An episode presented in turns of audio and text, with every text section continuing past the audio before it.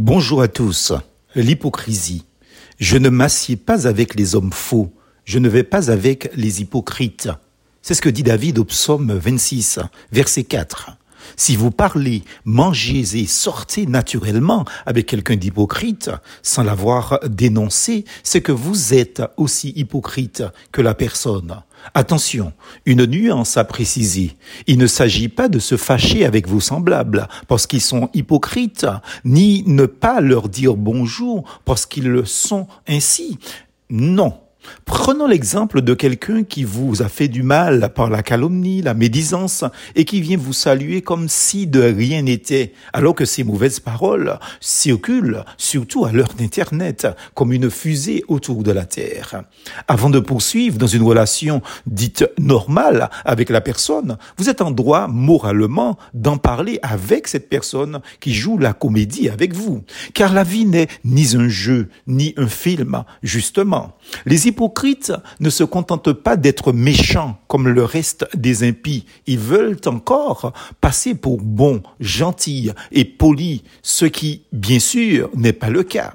Ils font par leur force vertu, car l'hypocrite est par définition très religieux, même la comédie avec Dieu qui voit tout. Lorsque vous priez, dit Jésus, ne soyez pas comme les hypocrites qui aiment à prier debout dans les synagogues ou dans les temples et au coin des rues pour être vus des Je vous le dis en vérité, ils reçoivent leur récompense.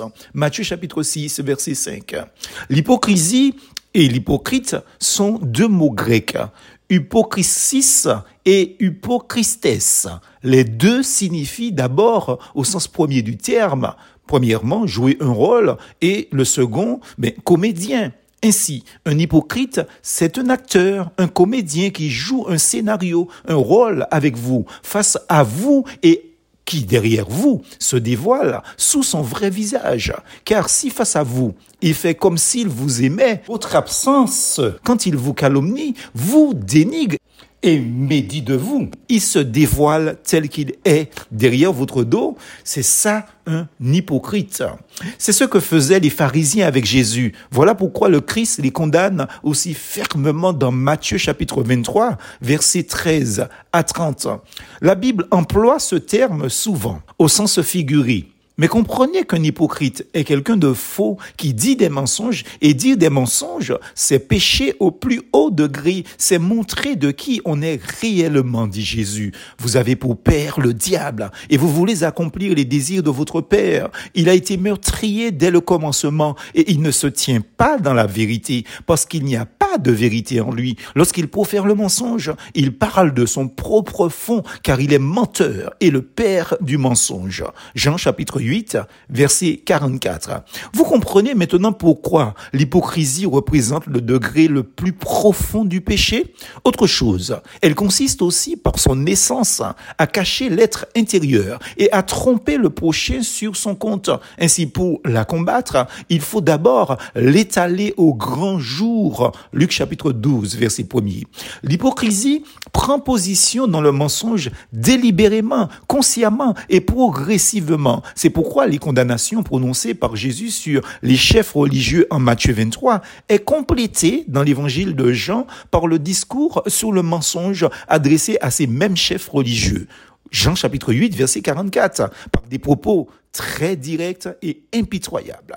L'hypocrisie a la capacité d'endormir la conscience non seulement de celui qui s'y adonnent, mais aussi de ceux qui en sont les victimes. L'hypocrisie se substitue aux exigences de Dieu par des pratiques mécaniques destinées à la vue des hommes pour leur plaire et non pour plaire à Dieu. Matthieu chapitre 15 verset 6 et Luc chapitre 11 verset 42. L'hypocrisie étouffe tout élan intime vers la pratique du bien. Elle agit comme un ferment interne de dégradation, de gangrène, comme une puissance continuellement à l'œuvre contre le royaume de Dieu et l'Église. Luc chapitre 11, verset 52. Dans l'individu, victime de l'hypocrisie, ce péché a pour résultat final cette insensibilité définitive à l'impératif du devoir d'amour envers les hommes et envers Dieu. En gros, un hypocrite n'aime que lui-même. C'est ainsi que dans la société, même où le Christ a fondé son Église, l'hypocrisie a corrompu le christianisme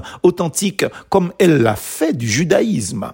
Voilà pourquoi, alors que le Seigneur ne lance pas d'attaque directe contre les péchés de la passion, par exemple, mais leur oppose la foi et l'amour, au contraire, il multiplie les assauts de front contre le péché médité, entretenu et qui se dérobe en se couvrant des dehors de la vie religieuse, bref, de l'hypocrisie.